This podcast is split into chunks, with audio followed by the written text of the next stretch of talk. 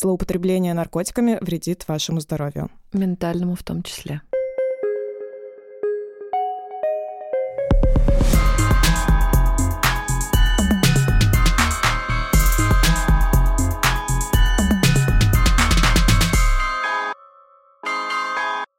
Привет, это подкаст The Village «Не новая этика» и в студии редакторка Юлия Рузманова. И Таня Симаков, главредка The Village. Привет. В этом подкасте мы с приглашенными героями обсуждаем феминизм, привилегии, наркошейминг и еще много тем, по которым накопились этические вопросы. Ищем ответ на вопрос, как быть хорошим человеком сегодня. Если вы хотите поддержать не новую этику, подписывайтесь на нас в Apple Podcast, на Яндекс Музыке, Castbox и где вы там слушаете подкасты.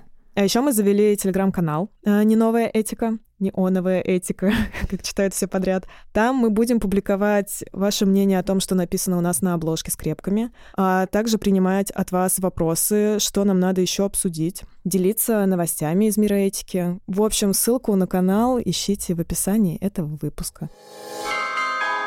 Как несложно догадаться, тема этого выпуска — наркопотребление и этика. Да, очень бодро Юля начала.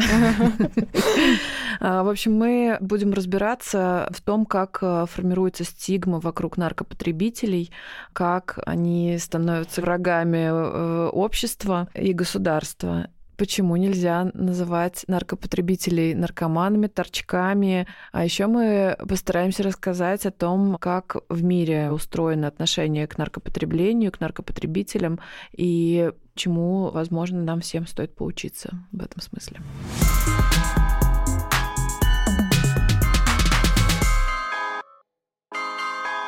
Я, наверное, в плане наркофобии была по обе стороны баррикад.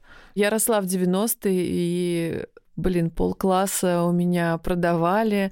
Моя подруга детства умерла от ВИЧ на фоне наркозависимости. Но, с другой стороны, Однажды меня выгнали с работы, ну, меня назвали наркоманкой, говорили, что я там неуравновешенная из-за наркотиков, хотя на самом деле у меня не было никакой зависимости, я тогда ничего не употребляла, это было просто удобным предлогом, и главное, что это невозможно доказать. Просто... А там был какой-то контекст, почему именно за это зацепился человек? Я как-то неловко пошутила, а, твоя классика. А, да, извините. Понимаете, человек меня при всем офисе буквально попытался задушить, но выгнали с работы не его, а меня. Вот она неуравновешенная, у нее там какая-то ломка, и я вот пытался, значит, ее там вразумить. Ну, какова история? Я тоже периодически слышала, ну, вот эти вот обобщения, упрощения, что если там человек, у него что-то не получается по работе долго, или он себя странно ведет,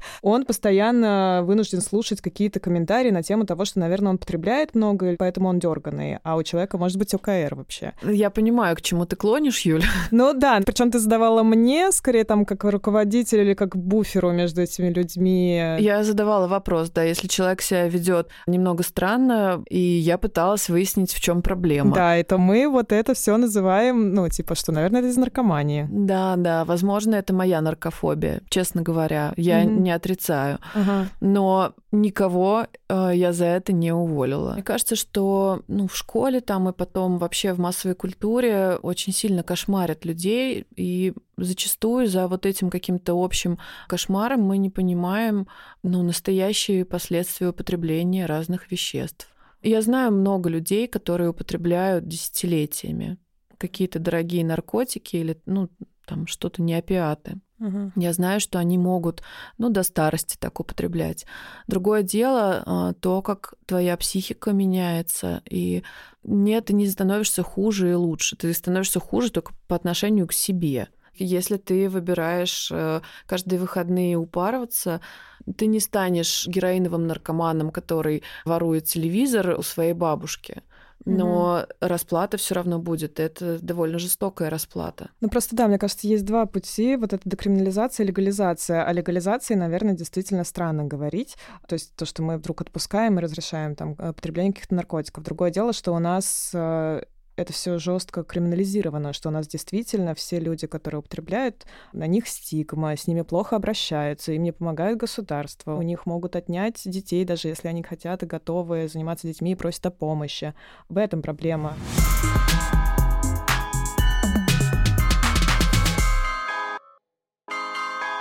У меня муж э, начал подторговывать наркотиками. Один раз его друг пришел, он попросил ему вынести. Ну, я вынесла, и меня задержали. Задержали меня, и мужа отправили в милицию. Это голос Елены. В прошлом она употребляла наркотики. Восемь лет назад женщину лишили родительских прав, и все это время она боролась с государством за своих детей. И недавно семья наконец воссоединилась по решению Европейского суда по правам человека. Как вообще дети вас приняли? С семьей мы воссоединились уже вот две недели, даже три, наверное, недели вместе. Старший сын меня узнал сразу, дочка не узнала. Но ей был на тот момент годик, поэтому она не узнала. Потом, когда уже переехала к нам, ну, где-то ей часу хватило освоиться. Так что все хорошо, все нормально. У Лены трое детей. На момент разлуки старшему сыну было 14, младшему 2, а дочери всего год. Лена рассказывает, что решила бросить героин до рождения своего среднего ребенка, потому что эту беременность с мужем они планировали. Но после родов у нее начались проблемы с венами, и женщина снова стала употреблять. У меня были дикие боли, у меня двое детей, один грудной, другой годовалый.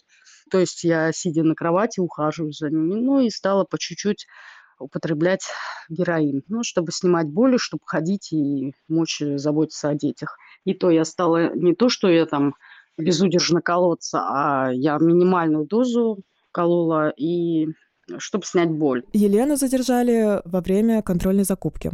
То есть покупателем оказался сотрудник правоохранительных органов. Лену и ее мужа увезли в отделение, а дети в это время были дома одни. И к ним пришли органы опеки, и забрали. То есть мужа посадили, сразу меня отпустили под подписку. Я пришла домой, пошла в органы опеки, чтобы детей забрать. Они говорят, мы тебе детей не отдадим, мы тебя будем лишать родительских прав. Я спросила, что мне надо сделать для того, чтобы меня не лишили прав. Становись на учет в наркодиспансер и ложись в больницу. Я пошла, все это сделала.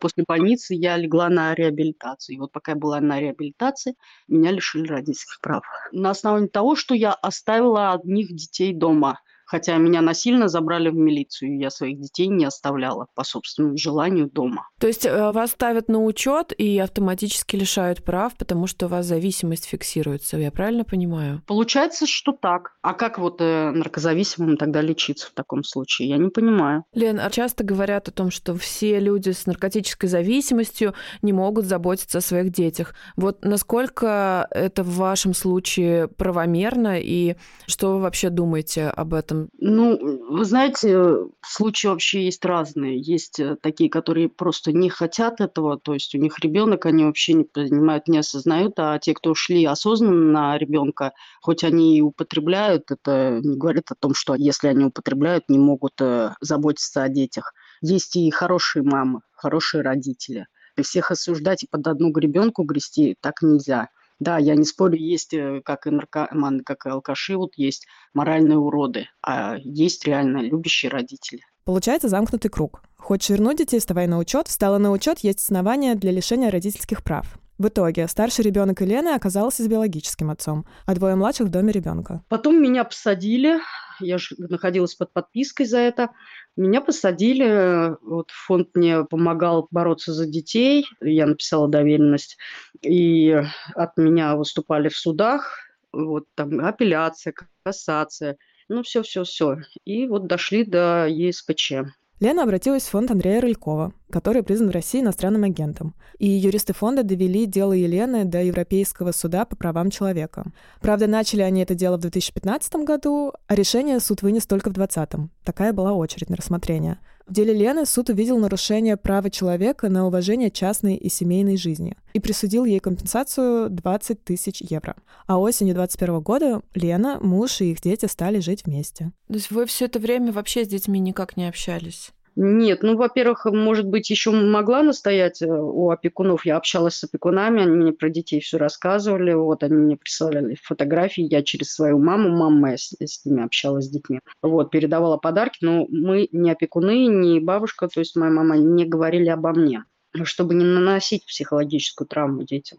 Mm. Как так вот они будут знать, что мама есть, а забрать не забирает. А что дети знали, какую версию? Что я болею очень сильно, лежу в больнице. Что вы им сейчас говорили? Все то же самое и говорим. Все ясно. Поддерживаете mm-hmm. ту версию? Ничего не знают. Я отсидела 4 года и 8 месяцев, mm-hmm. вот, освободилась, ну и стала налаживать жизнь. Снялась с наркоучета, устроилась на работу. Вы, конечно, сверхчеловек, Лена. Просто герой. Спасибо. А как вы снимались с наркотиков и с наркоучета? Можете рассказать вот историю взаимоотношений с веществами? Ой, ну как, э, в принципе, сложного ничего нету. Там э, в наркобольнице тебя колят три дня, вот эти моменты, когда у тебя ломки длятся три дня, тебя закалывают лекарствами. А вот. Единственный тяжелый период – это психологические вот эти вот последующие, там, допустим, полгода. Желательно быть под постоянным контролем психологов, там, консультантов, чтобы они помогали. А что у вас было главной мотивацией? Дети. Меня мотивировали дети. Все эти годы дети Лены были у опекунов, поэтому сейчас их адаптацией занимаются психологи. И все это стало возможным благодаря фонду Рылькова, который, напомним, признан в России иностранным агентом. Когда-нибудь расскажете им свою историю? Мне кажется, она всплывет раньше, чем я расскажу. Ну, учитывая всех наших соседей угу. и всех людей вообще.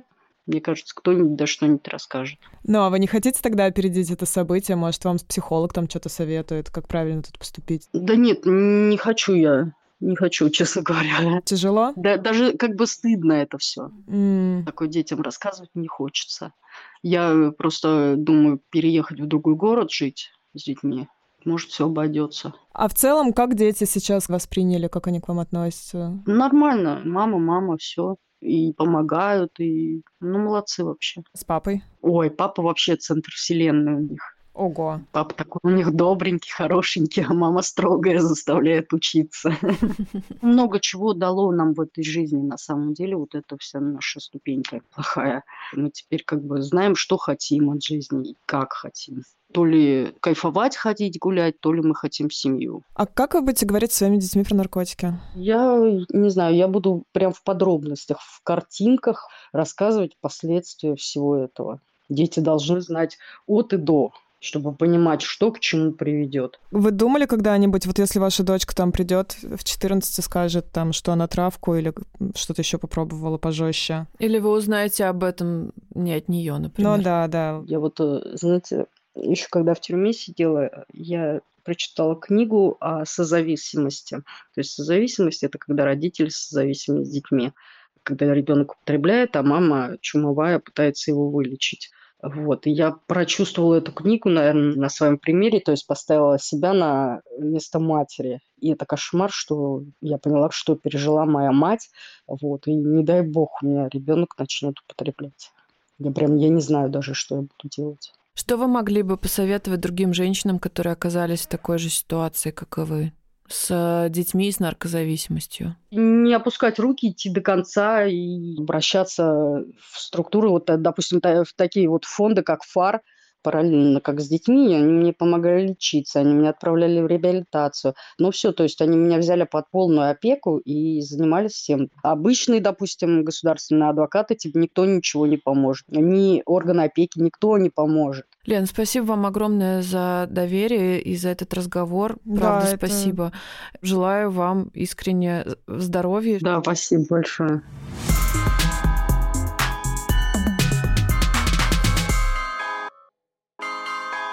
Я делала один из текстов года четыре назад а, на тему того, как у нас обращаются с наркопотребителями. Это было исследование, которое подготовил фонд Рылькова. Опять же, кто у нас такие вещи делает и исследует, кроме фонда Рылькова? По-моему, вот он вообще все функции государства по этой части, по наркополитике гуманной взял на себя. Суть исследования была в том, что они обнаружили, что в России каждый третий человек, который сидит в тюрьме, он сидит по преступлениям, так или иначе связанными с э, оборотом наркотиков. Почему такая статистика может быть? Не только потому, что у нас так много людей употребляют, а потому что это статья, которую проще всего, в отличие там, от убийства или чего-то, сфабриковать. Но это такой легкий метод расправиться или улучшить статистику тем, кому это выгодно. Ну, это еще и способ давления на, да, да. на людей. Мы все помним кейс Вани Голунова, вот, да. которому да, подбросили наркотики для того, чтобы его осудить, и чтобы он не мог продолжать э, свою расследовательскую работу. Общественная поддержка ему помогла невероятная какая-то. Но таких историй куча. И вот у нас же был текст, где Кирилл Руков, Андрей Яковлев и Маша Абросимова нашли шесть историй молодых людей, которым абсолютно точно подкинули наркотики менты, чтобы выманить деньги, чтобы еще что-то получить. И после этого текста даже были заведены дела. Это всего лишь шесть историй вообще на всю страну, которые там попали в этот текст. А сколько вот таких историй, которые мы не знаем? Да, это то, с чем я столкнулась.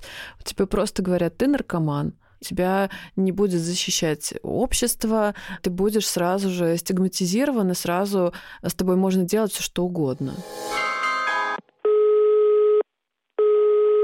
Аня, здравствуйте. Здравствуйте. Это Анна Саранг, президентка фонда Андрея Рылькова. Фонд занимается защитой прав людей, употребляющих наркотики и оказывает людям с зависимостями юридическую и психологическую помощь. Организация признана иностранным агентом еще в 2016 году.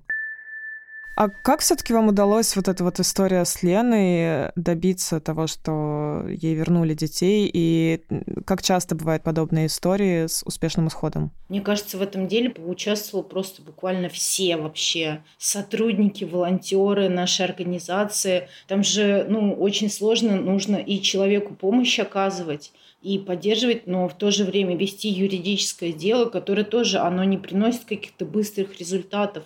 Когда ей отдали детей, это было просто огромное счастье для всех нас. Но есть ряд стандартных дел, по которым Россия уже выплачивает компенсации постоянно, но, опять же, там связаны с провокациями или там условиями содержания. То есть победы бывают, но какие-то вот такие большие символические прорывы, когда действительно ну вот как в случае Лены, это речь шла не о ее конкретной ситуации, а о какой-то системной проблеме, что ну, женщина становится гипер-гипер уязвимой, э, если у нее наркозависимость, потому что у нее просто в любой момент могут отнять детей. И мы рады, что при помощи нашей работы стало не настолько очевидно, что это так. Я знаю, что вы продвигаете этичное отношение к э, людям, употребляющим э, ПАВ, это психоактивные вещества. Вот расскажите, пожалуйста, что это такое вообще этичное отношение по отношению к потребителям и что это дает? Дело в том, что мы с вами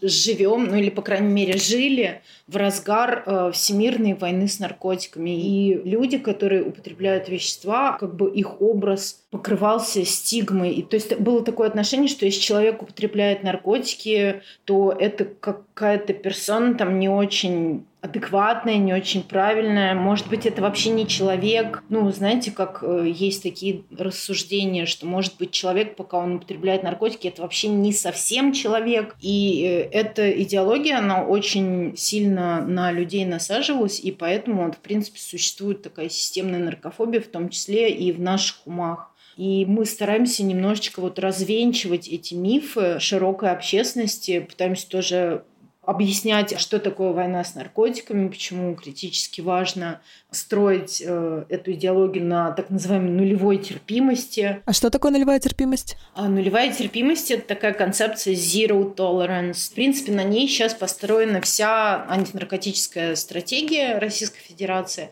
когда мы не принимаем ни в каком виде то, что человек может употреблять вещества. Мы боремся с этим человеком, с веществами, со всем, с чем только можно. Концепция снижения вреда как раз немножечко противовес э, нулевой терпимости. Для тех, кто вообще не занимается темой, может быть не совсем понятно, что значит подход снижения вреда. Если раньше в разгар войны с наркотиками был подход такой, что если человек не бросит употреблять, то с этим человеком не о чем разговаривать абсолютно. То когда началась эпидемия ВИЧ, наш взгляд немножко изменился и начали применяться такие практики, как э, представление стерильных шприц, заместительная терапия при помощи метадона либо принорфина, аутрич или обучение равных равными, то есть когда проводится уличная социальная работа, не ждут, когда люди с проблемами придут к врачам, а сами мы отправляемся на улицы и ведем социальную работу. А вообще, какие сейчас в России есть стратегии для того, чтобы справиться с зависимостью? человек э, понимает, у меня зависимость, что он может сделать? Ну вот это, конечно, очень болезненный вопрос. Ну то есть э, я понимаю, если бы действительно, там, например, мы отрицали какие-то мировые практики, но при этом предлагали что-то свое.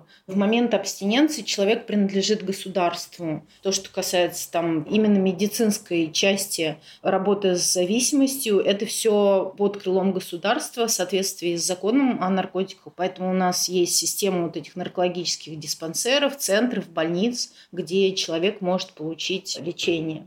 А уже дальнейшая реабилитация – это не в сфере государства. Реабилитационные центры, то, что сейчас есть в России, это, если честно говорить, это просто кошмар кромешный вообще ад. И когда людей отправляешь за помощью в реабилитационные центры, не знаешь, что с ними там произойдет. Ледяные бочки, сенсорная депривация, унижение, полное неуважение какой-то телесной автономии и так далее. Была раньше какая-то идея, чтобы разработать определенную систему контроля качества, но эта система так и не воплотилась никогда. Я правильно понимаю, что если человек обращается за детоксом, да, за медицинской помощью или, там, не знаю, его скорая забирает, то он автоматически попадает на учет, и это ограничивает в дальнейшем его, ну, что называется, дееспособность. Например, как в случае с Леной, что у нее детей отобрали. Или только, на работу устроиться. Да, что ты не можешь устроиться на работу только потому, что у тебя есть вот этот учет. Да, ну это не стопроцентное правило, и не всегда люди, которые попадают на детокс, они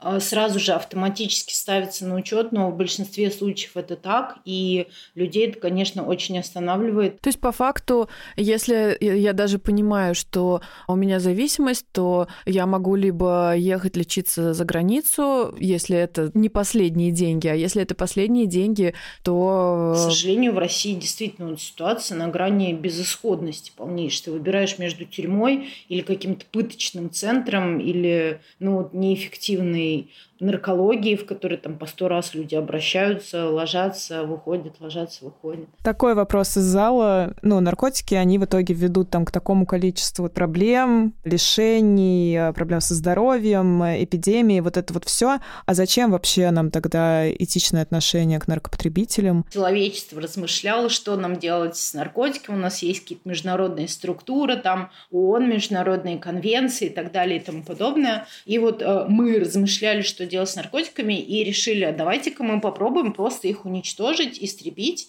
Но за эти же 60 лет мы узнали, что этот подход, он абсолютно не Первая цель была к 99 году мы должны были в мире без наркотиков уже оказаться первый раз, но к 99-му не успели, перенесли на 9 В общем, как передвигали, передвигали, но тем временем наркотиков становится гораздо больше, они становятся более доступными, становятся более дешевыми. То есть все эти усилия 60 лет, они не привели ни к чему. И уже, ну не знаю, мне кажется, лет 20 назад в некоторых странах начали испытывать какие-то новые модели. Но вот всем известна там португальская модель декриминализации. А можешь коротко рассказать про португальский опыт с декриминализацией? В Португалии было решено, что просто будет декриминализовано употребление наркотиков. У нас в России оно тоже декриминализовано, у нас нет уголовной ответственности, но по факту факту, если ты употребляешь, ты сядешь ну, по крайней мере, риск очень-очень высок. А в Португалии что? Было принято поправки к законодательству, к практике. У них там существуют комиссии по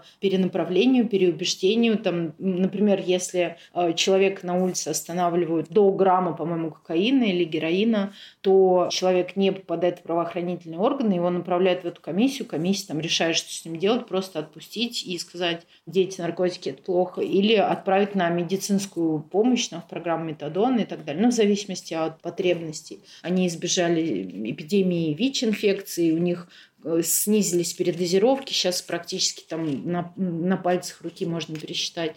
Вот. Но, в общем, огромных успехов достигла Португалия, и, конечно, эта модель очень по всему миру сейчас приветствуется. Мы должны были писать это интервью в другой день, это было, по-моему, 1 ноября, и ты мне написала, что это там какой-то праздник. А, 1 ноября, да, это такой праздник. В основном он, мне кажется, отмечается среди людей, как-то вовлеченных э, в наркоактивизм. Как он называется? Он называется Всемирный день торчка. Ну, мы так переводим. International Junkies Day. Очень некорректная лексика. И мне кажется, это такой реклейминг. Сами люди, употребляющие наркотики, назвали этот праздник Днем торчка, и мы каждый год с удовольствием отмечаем какими-то маленькими акциями. Боюсь спросить, какими. В прошлом году у нас был такой опыт, мы пытались сделать наш мерч, и мы его сделали. Блин, я сейчас сижу в вашем мерче, но я в худе сверху просто. Э, Андрей Рыльков, если что, на мне внизу. Еще один уточняющий момент вот про реклейминг. Почему нельзя употреблять эти слова и как говорить правильно? Да, торчок почему нельзя говорить, или там... Ройзман э, любил слово, по-моему, нарколыга, я помню. Нарколыга. Не, ну это просто просто слюр, это неуважительное отношение к людям, и нужно э, стараться искать такие слова, которые описывают, ну, как бы то, что ты пытаешься выразить, но при этом не оскорбляя, не унижая людей. Раньше мы еще употребляли наркопотребители, но когда я говорю «мы», я имею в виду просто вот, ну, как бы текущая практика, в мире. И сейчас уже все больше употребляются люди, употребляющие наркотики, люди, употребляющие психоактивные вещества, женщины, употребляющие психоактивные вещества. Ну да, это концепция people first language, угу, когда да, надо сначала да, человека да, обозначить, да. а потом какую-то его особенность. Угу. Если у человека такая идентичность, как там джанки, такие люди тоже есть, или там торчок. Ну вот Андрей Рыльков, в честь которого мы назвали наш фонд, мне кажется, он называл бы себя джанки или торчок, потому что э, он был такой наркоактивист и убежденный защитник э, прав людей, употребляющих наркотики. Ну, то есть для некоторых людей, мне кажется, что это нормально, но когда они сами себя так называют, сами себя так идентифицируют.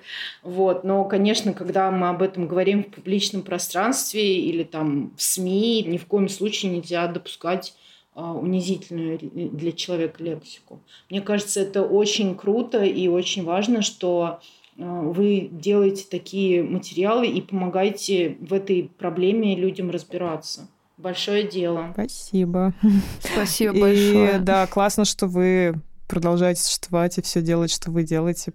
То, что очень мало кто это делает на нашей территории. Да, и несмотря на наше законодательство, все эти проблемы, да, я не понимаю, как вам это удается. Стараемся. Мы друг друга поддерживаем, потому что все, кто работает у нас в организации и вместе с нами, и сталкиваются, там, если хотя бы один раз выйти на уличную социальную работу и сталкиваешься с тем, с какими бедными вообще и проблемами живут люди, мы, конечно, изо всех сил стараемся поддерживать друг друга для того, чтобы поддерживать а, этих людей. Ну да, но я скорее еще про эти истории, что у вас там штрафы, постоянно какие-то, то у вас сайт блочили, ну то есть вам помимо того, что надо внутренний ресурс находить, вот это вот отбиваться от очень реальных угроз. Кстати, очень важно сказать, что наша организация Фонд Андрея Рылькова признан Министерством юстиции иностранным агентом. Это случилось в 2016 году, и, конечно, ну, после этого происходило только ужесточение. У нас каждый год какие-нибудь штрафы, наезды и так далее. Конечно, с этим тяжело справляться, но Селяви. Да, стали агентами до того, как это стало мейнстримом. Да, да, мы уже просто деды.